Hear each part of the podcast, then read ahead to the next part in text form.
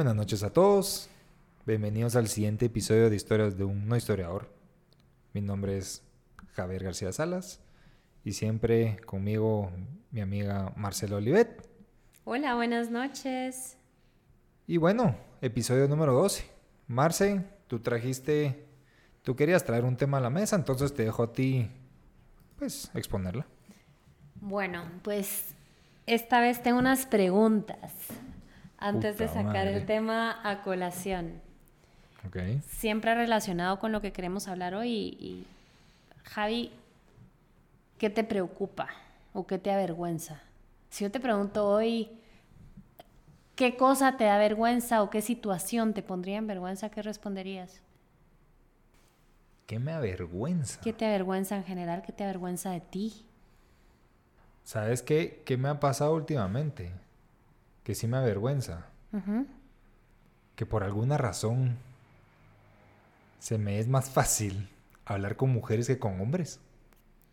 Tener temas de conversación de hombres, digamos, va a sonar súper sexista, pero de motos, de carros, de deportes, no logro, pues. Son temas que no domino. Pues a mí me pone mucho más nervioso que me tires a un cuarto con un montón de hombres para platicar que de mujeres. Yo siento que soy mucho mejor hablando de mis sentimientos, de cómo me siento, que o- otra vez muy sexista, pero como son los temas que se me, se me hace más fácil hablar con mujeres, pues. Entonces, me avergüenza mucho eso. No, no puedo hablar con hombres. ¿Qué te da miedo? ¿Sabes que a mí me encantan las películas de miedo? Me fascinan. Ay, qué, qué Así. Red, No. red flag, 100%. o sea, yo he visto películas de miedo sentados en mi sala solitos. ¿Y hay algo que te dé miedo? Uno que sí la he pensado es, obviamente por lo que pasó en mi historia, volverme a equivocar me asusta un montón. O sea, volverme a enamorar de alguien, comprometerme, llegar otra vez a punto de casarse, pues me casé de civil, pero volverme a estar a punto de casarme y que no vuelva a funcionar, me da terror. Ok.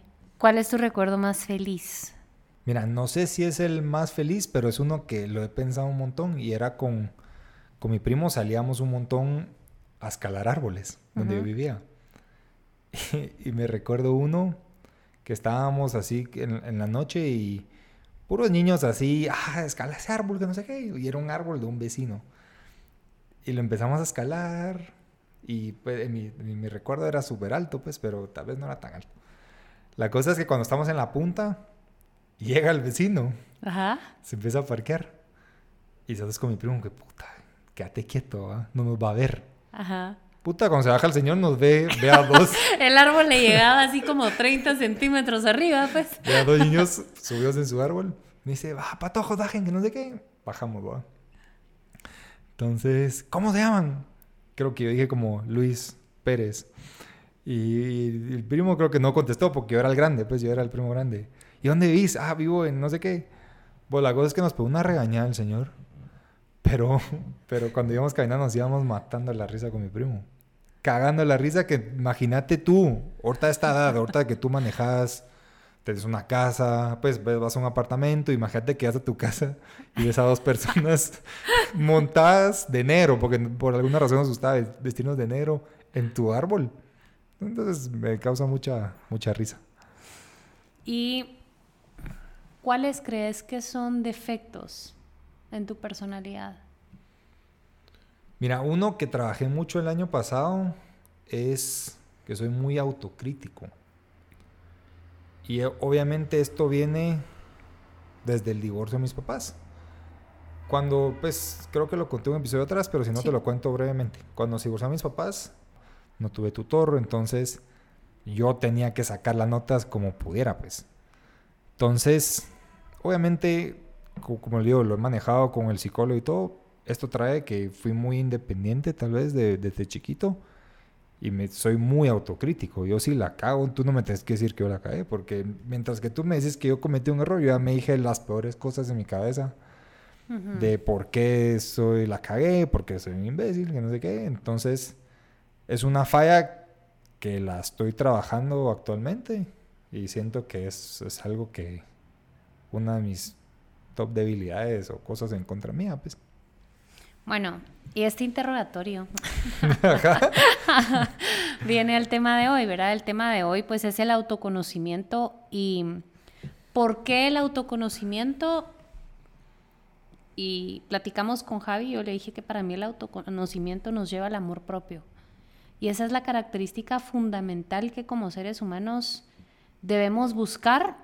Pues al final el propósito del ser humano siempre va a ser la felicidad, ¿no? Sí. Y, y parte fundamental de la felicidad es conocernos, saber quiénes somos, saber qué es lo que queremos y caminar para ese lugar, ¿verdad?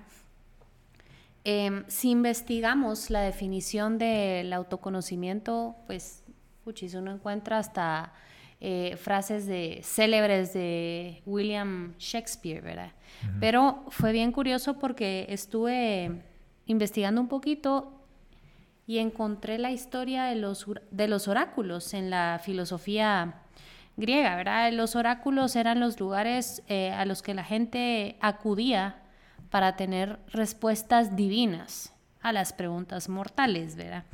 Em, era prácticamente un santuario, un templo que representaba alguna deidad. Em, la, los, la gente llegaba a preguntar cosas como debo ir a la guerra, debo mudarme. O sea, cualquier duda que te podría... Sí, cualquier duda. Eh, hay rumores inclusive de que Alejandro Magno asistía al oráculo, pues al final son solo rumores, ¿verdad? Em, pero lo más interesante que encontré fue que siempre cuando llegabas a un oráculo había un cartel afuera que decía, conócete a ti mismo. Y existían premisas Para poder uno entrar al oráculo. Era, la primera era ahondar en ti mismo. La segunda era, desde el conocimiento de lo propio nacen las preguntas más acertadas. Tres, ninguna pregunta tiene sentido si no respondemos a quién soy yo. Y cuatro, quienes sean sabios entendiéndose a profundidad pueden hacer mejor uso de lo que el oráculo revela me pareció súper curioso porque como seres humanos siempre estamos buscando respuestas, ¿no? Em, siempre que vemos el horóscopo, que vemos, eh, no sé, ¿verdad? Vemos... el horóscopo.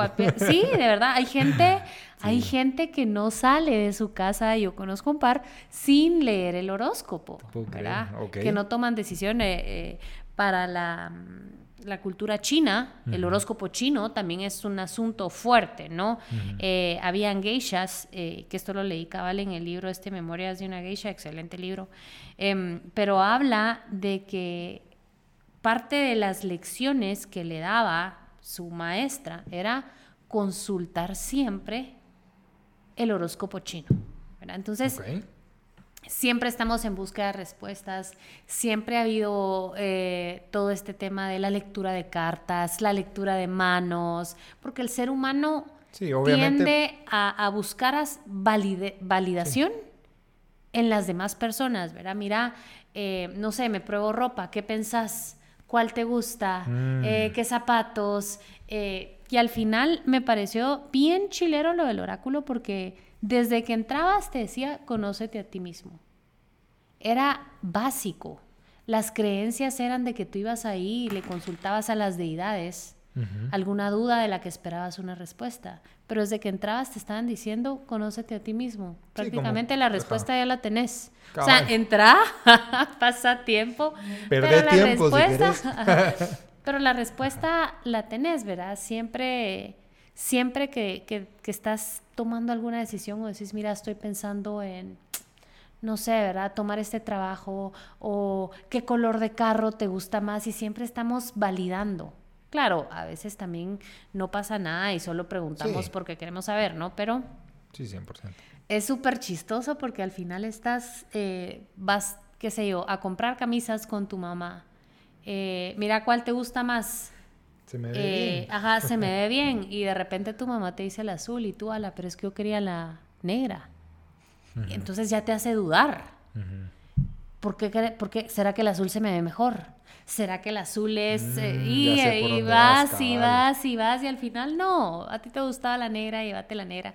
Pero parte de a dónde voy con todo esto es que el autoconocimiento es lo único que nos permite a nosotros conocernos genuinamente y saber dónde están las respuestas. Como ya lo hemos hablado en episodios anteriores, la respuesta siempre viene de adentro.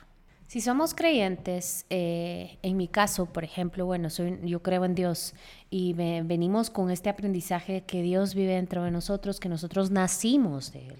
Entonces, para mí es súper sencillo saber que la respuesta de todo siempre viene de adentro y siempre viene de lo que me da paz. Ujú. Pero si no nos conocemos, siempre vamos a estar dependiendo de las expectativas que los demás tienen de nosotros y de la validación de los demás. Em, ejemplo, no sé, ¿verdad? Yo, yo soy esta persona hoy porque es lo que yo quiero hacer o soy esta persona porque han sido las expectativas que tiene la gente que me rodea, como mi familia.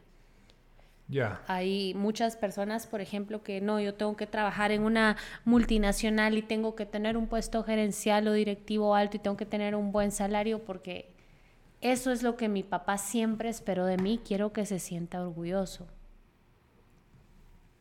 Y siempre tomamos este rol y hacemos esto porque es la forma en la que estamos buscando la validación, ya sea de nuestra familia, de nuestros amigos, porque es lo que esperan, ¿verdad? Tú vas a salir y mi papá es doctor y él quiere que yo sea doctor. Entonces me voy y estudio medicina. Bueno, yo voy a estudiar derecho porque mi papá es abogado y mi mamá es abogada y, y que ellos, seguir ajá, la- hay que que seguir seguir el, el- legado, el ¿verdad? legado. Entonces, em, ¿Qué es lo que sucede con eso? Que muchas veces vivimos en modo automático y no nos hemos dado la oportunidad de conocernos a nosotros mismos. Y esa es la clave de todo, porque porque esto es como cuando te subís al carro de alguien y de repente hace bulla al encenderse Todo y, y- ajá, todo chueco y tú te preocupas y esta persona así como, no hombre, tranquilo, siempre pasa esto, solo le doy un par de golpecitos acá. Solo prende el radio y zafo el...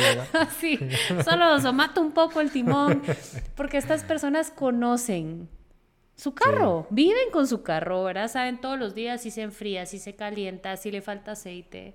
Y vos vas preocupado porque no lo conoces, ¿verdad? Y es como seguro no nos quedamos, ¿verdad? No, hombre, no nos va a dejar. Yo me he ido a Quiché en este Sí. carro, sube, o sea, chilerísimo. Es exactamente lo mismo con nosotros. Si nos conocemos, si sabemos cuáles son nuestras debilidades, cuáles son nuestras virtudes, cuáles son eh, nuestros mejores atributos, la convivencia y la relación con nuestro entorno social va a ser mucho más sencilla y más sencillo para nosotros trabajar constantemente en ser mejores personas. Sí, yo creo que también este tema se presta mucho hoy en día. Y no es que yo odie las redes sociales, pero claramente así, así funcionan. Tú en redes sociales subís todos tus triunfos, todo lo bueno, todo lo excelente. Yo creo que también tú solita te estás poniendo que la gente tenga expectativas de ti mismo que ni tú querés, pues, porque tú como subís que sos exitoso, que estás de viaje y no sé qué, y todos como que, ah, mira, esa persona hace todo eso, pues ahora como que esperan de ti ser ese tipo de persona que estás en las redes y tú y yo entendemos que es una gran pajas, pues, Correcto. O, o todas estas presiones de muchas veces los papás al educarnos, ¿verdad? Tienden a decir cosas como yo a tu edad ya había hecho esto, yo a tu edad ya había logrado tal cosa. Y estamos generando presión, una presión bien fuerte en estas generaciones, ¿no? Eh, que buscan entonces llegar a ese punto donde te satisfacen a ti como padre. Entonces, eso es algo que, pues, a mi punto de vista, deberíamos ser un poquito cuidadosos de, de venir y siempre ponernos como ejemplo ante los demás, ante nuestros sobrinos, ante nuestros hijos, ante cualquier persona o nuestros hermanos pequeños, ¿verdad? Yo a tu edad ya tenía carro. Bueno, pero de repente a tu hermanito le gusta más viajar y ha devorado el mundo de una forma que tú no lograste hacer. Y Sí. no significa que lo que tú haces es, lo es la forma correcta o lo que él hace es la forma correcta.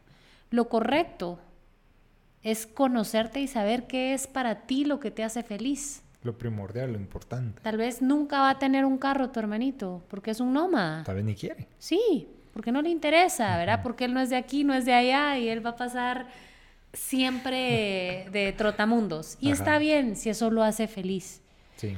Pero, ¿cómo sabes realmente que hoy está haciendo lo que tú quieres ser y no las expectativas de los demás? Muchas veces hasta las personas al subir fotos es, no, pero me voy a poner vestido porque con vestido recibo más likes, ¿verdad? Ah, o voy a sí. salir en calzoneta, ¿verdad? Porque en calzoneta voy a recibir más aprobación, porque al final esos son los likes, ¿no? Son aprobaciones sociales que la gente te está diciendo se Te te, ve bien. ajá, te están calificando Sí ahí. se te ve bien, sí estás guapa, no estás guapa. Entonces, em, es algo bien difícil porque constantemente vivimos a las expectativas ajenas. Entonces, parte del cuestionario que yo te hacía ahorita al inicio es, ¿se conocen ustedes? ¿Nos conocemos nosotros realmente a profundidad? O sea, hoy podrías decir qué es lo que yo quiero mejorar porque sé que, no sé, ¿verdad? Que, que hay, debilidades. que, que estas debilidades de verdad me hacen daño o hacen daño a los demás A o me hacen, cabal. sí, tener una convivencia más, más dura. Cuando nos, nos conocemos empieza el amor propio porque aprendes a amar a la persona que sos. Todos esos defectos que todos tenemos, podemos manejarlos. Nada podemos controlar en el mundo, ¿verdad? Porque no tenemos control de nada. Pero sí podemos manejar las situaciones y podemos manejar nuestras emociones para llevarnos mejor con nosotros y con el mundo, ¿verdad? Conocernos a nosotros y decir, bueno, sí, esto es lo que me gusta, me gusta estar solo, me gusta estar acompañado, me gusta lo que hago, ¿verdad? Y es algo que se pueden em, preguntar constantemente. Me gusta lo que hago y soy feliz en donde estoy, tanto laboral como personalmente, ¿verdad? Estoy feliz en mi casa, estoy feliz con la familia que formé, estoy feliz con el trabajo que desempeño, con el rol que desempeño. Estoy feliz yo como persona, Sí. el tipo de persona que soy. Y también, bueno, yo tengo, aprovechando el tema autoconocimiento, mientras tú hablas, empecé a investigar un par de cosas. Yo creo que sea importante ahorita como de a la mitad, pues te voy a leer lo que encontré. Dice, ¿qué es el autoconocimiento? Y esta es la definición que encontré. Dice capacidad de introspección que tiene una persona de conocer en profundidad sus emociones, cualidades, defectos, limitaciones, aficiones, fortalezas, etc. Es un proceso reflectivo, permite crear una identidad personal en la que la persona adquiere la noción de su yo. Y después encontré un link donde decía como ocho formas de mejorar tu autoconocimiento. Y te las voy a leer y tú me decís si tú las has practicado. Las voy a leer todas y después si Ok. quieres platicamos si, hemos- si hacemos a una, si hacemos una o dos o las que hagamos. Dice, la número uno dice escribe un diario. Número dos, anota tus, virtu- tus virtudes y tus defectos. Número tres, anota tus pasiones. Número cuatro, haz la rueda de la vida. Y después ahorita te explico qué es la rueda de la vida. 5. Pídele a alguien una descripción sobre ti. 6. Asistir a un taller de inteligencia emocional. 7. Practicar mindfulness. Que yo sé, pues por lo que me has contado, yo sé que tú pues lo haces o, o fuiste a un curso, no Sí. sé qué me, qué me contaste ahí. Saqué mi curso de mindfulness. Ajá. Y 8 dice, "Op- opta por el coaching.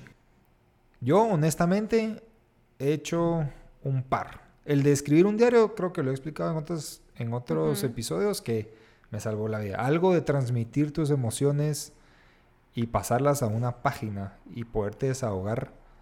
Es algo que a mucha gente se lo he recomendado y para los que no lo han hecho, se los recomiendo. Y antes decía como que escribía un diario y lo tiraba y no lo volvía a leer, pero últimamente me ha agarrado por volver, volver a leer esas páginas. Y es volver como que conocerte aún más de quién eras en ese momento y por qué hiciste algunas acciones que hiciste en ese momento y por qué te estás comportando así. Y ese, ese para mí es uno de los más importantes. El de haz la rueda de la vida nunca lo he hecho, pero te lo voy a leer para las personas que están interesadas. Dice, es una técnica de desarrollo personal que consiste en hacer un círculo y elegir 10 áreas de tu vida que quieras cambiar o mejorar. La rueda de la vida te invita a reflexionar sobre los diferentes aspectos que forman parte de tu vida, que pueden ser tus amistades, familia, trabajo, etc. Pero también te hace reflexionar sobre tus prioridades, puesto que una vez has elegido los puntos de vida que consisten, que consideras fundamentales, debes asignarles un número en función del orden de preferencia para ti. Que después de hacer todo esto, vas a poder comenzar a escribir las acciones que llevará a cabo a transformar tu vida. Y eso te permite conocer no solo tu presente, pero también saber qué futuro quieres. Este me encantó. La verdad es que al terminar este episodio creo que me voy a poner a hacer una. Nunca lo había, ni sabía que existía esto de Rueda de la Vida. Al parecer hay hasta un libro donde te explica todo lo que hace. Y otro que me pareció muy interesante, que nunca lo he hecho, es pídele a alguien una descripción sobre ti. Porque yo creo que una cosa es lo que tú conoces sobre ti, tus cualidades, tus defectos, pero puede ser que al momento que le preguntas a alguien más, te das cuenta de las cosas que la gente de, tu, de afuera tuyo se fija.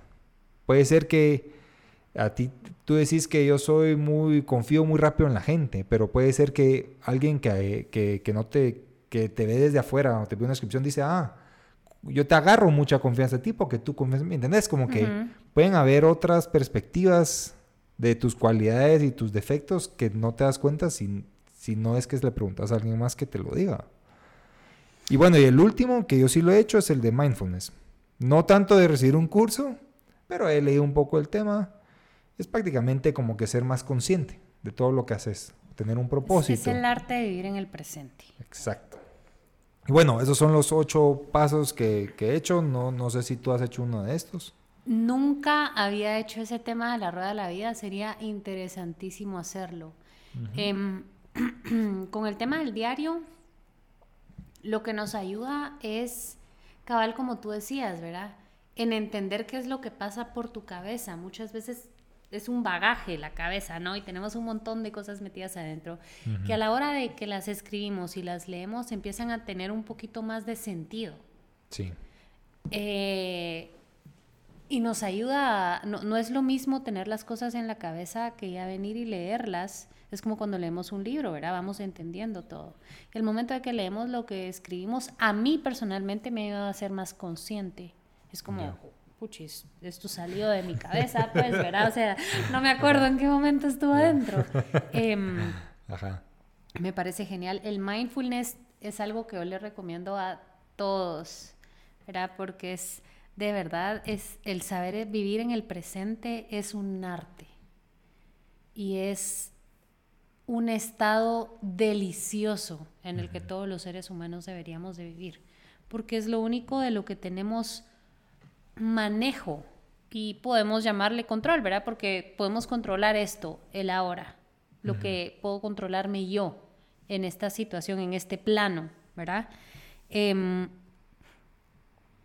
es bien curioso porque, por ejemplo, con esto de lo que las demás gente, lo, que la demás gente piensa de nosotros, em, a mí me pasa que a veces me cuesta creer lo que la gente, cuando la gente me dice muchas cosas bonitas, a mí me, me cuesta sentirlas o, es, horrible, ¿saben? Y ese es un, es, un tema que yo he trabajado también mucho, ¿verdad? Porque es, es algo que yo sé que, que no es bueno y es que me cuesta mucho recibir lo bueno, ¿verdad? Como soy muy dura, la gente viene y me dice cosas súper lindas, no, sos una persona con un corazón de oro, no sé qué, tenés un corazón sote, y yo como que me chiveo y es como incómodo, y yo digo, no, no, no, o sea, que, que eh, tal vez no, ¿verdad? Tal vez no, no, no tengo ese corazón, o está hablando muy bien de mí. Te da tu síndrome del impostor. Sí, me da un síndrome espantoso del impostor y eso es algo que yo he trabajado un montón.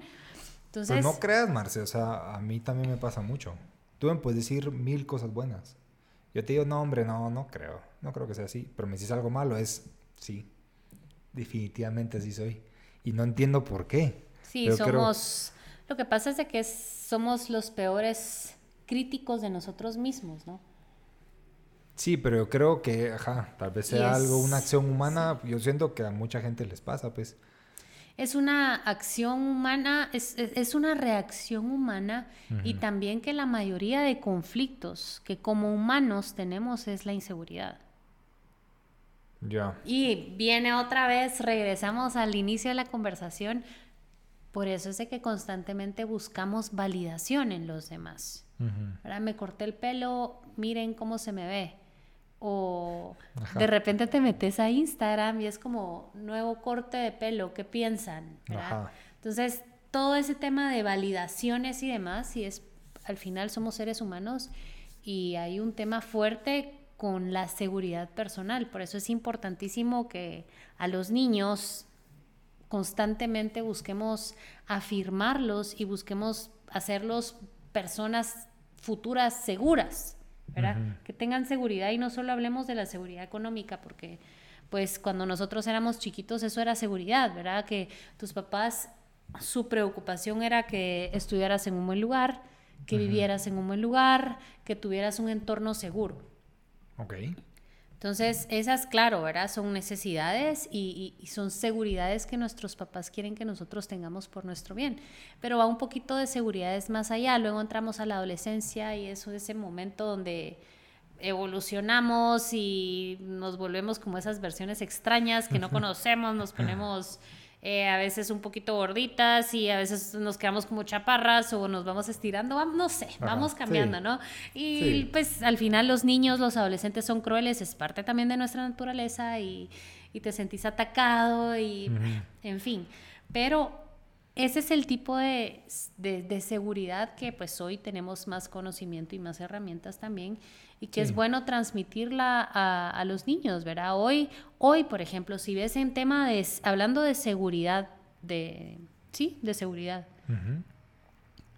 si ves nuestra generación, ¿verdad? Que nosotros somos millennials, si ves a, a la generación que vienen abajo, al menos yo, Marcela, soy una persona muchas veces acomplejada.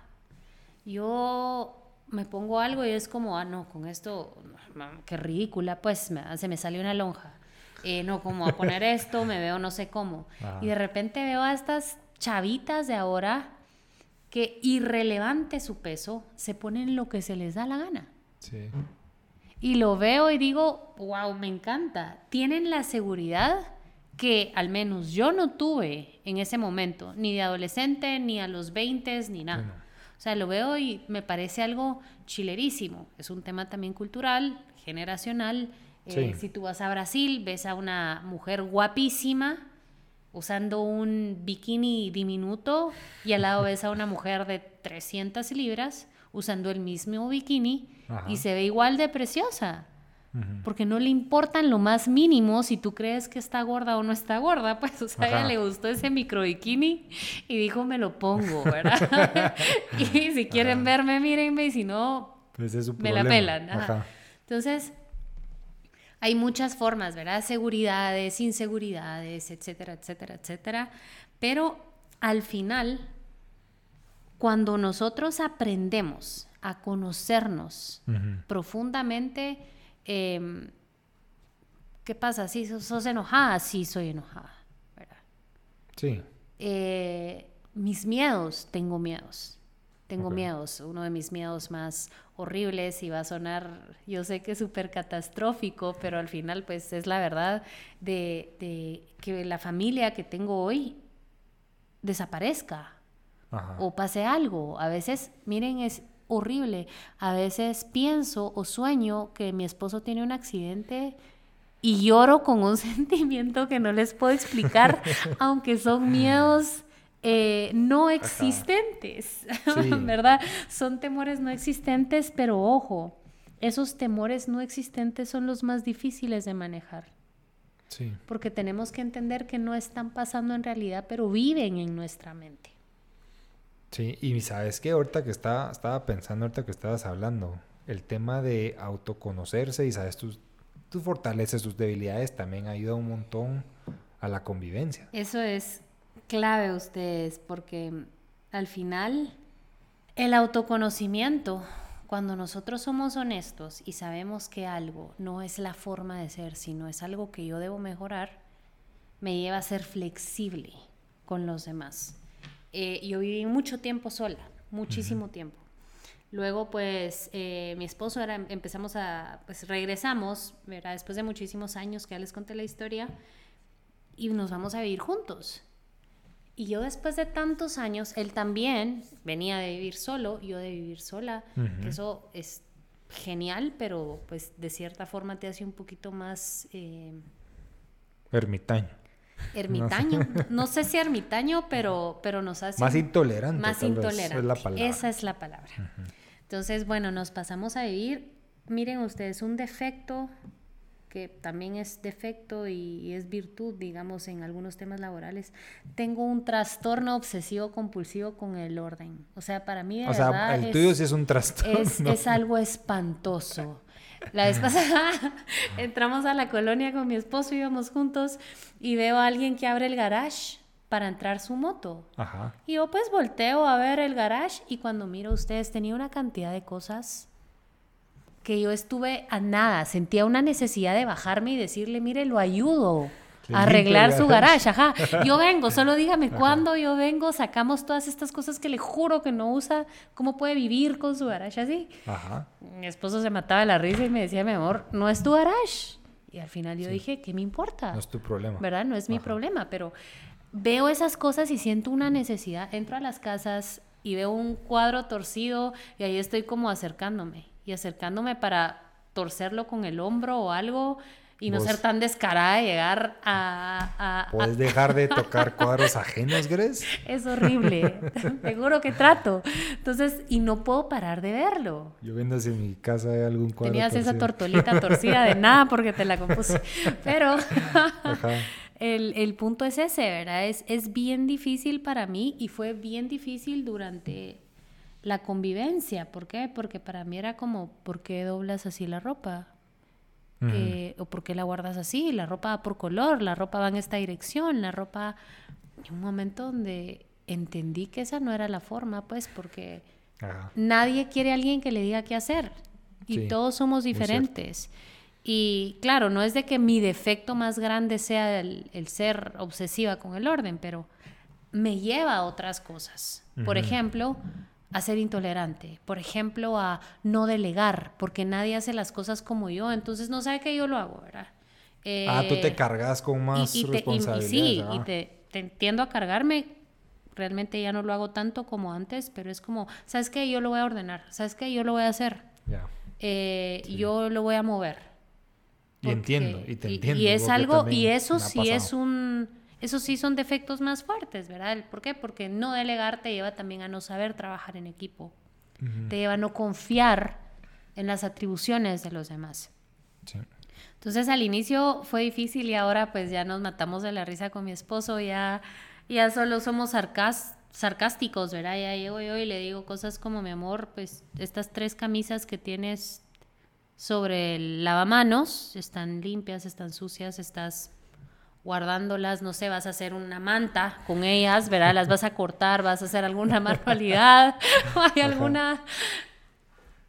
o, hay alguna razón racional por la cual tenga que estar aquí.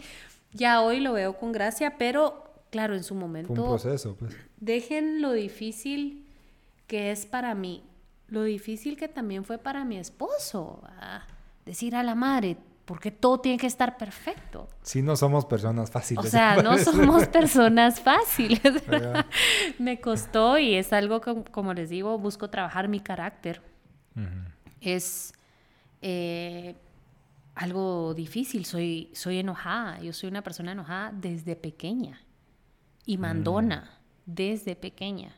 Lo veo. Entonces, entonces es algo con lo que yo también he buscado trabajar muchísimo. Sí, entendés tú, entendés el problema, que yo siento que es el primer paso de, de cualquier... Sí, entendés tu debilidad. Y eso, pues, y después vas a hacer, vas a tener herramientas o formas... Te lleva a ser intencional si querés trabajarla, porque también podemos siempre vivir en nuestra burbuja de... a la mirada, es que sos impuntual. Yo no soy impuntual. Ya.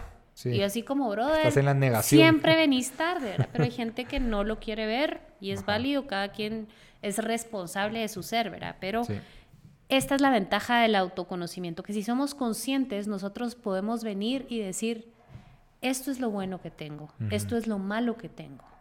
Estas son mis inseguridades, estos son mis miedos. Y sí, nos hacen la vida mucho más sencilla a nivel social. Con tu pareja, al poder ser honesto y decirle, este es mi miedo, estas son mis inseguridades.